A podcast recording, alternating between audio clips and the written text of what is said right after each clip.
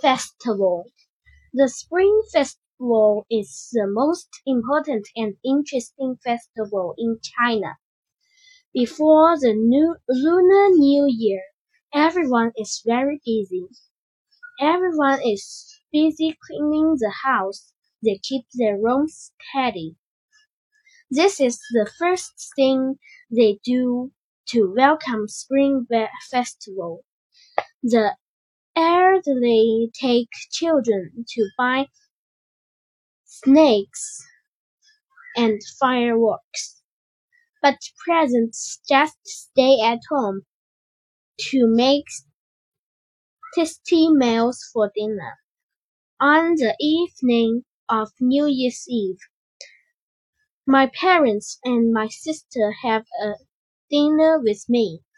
We have a good time. After dinner, my father is ready to give us red packets. My sister and I both say, please all year around, round to you. Now give us red packets. My parents give us the red packets at once with a smile on their face. What a wonderful time we have. I think everything will go well this year.